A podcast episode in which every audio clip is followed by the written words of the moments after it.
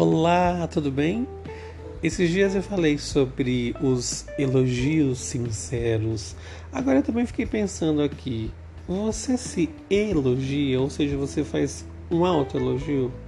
Você fala, nossa, que bom que eu consegui isso, parabéns, e aí na sequência você fala o seu nome.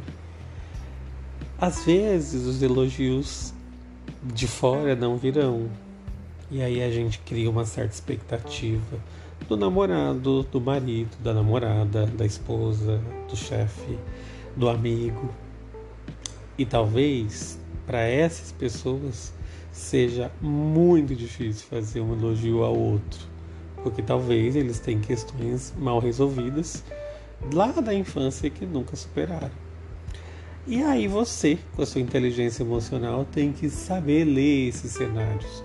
Mas independente dos elogios que não vêm, passe a fazê-los para você. Então faça autoelogios. Ai, Orlando, não é meio narcisismo isso, meio loucura? Imagina.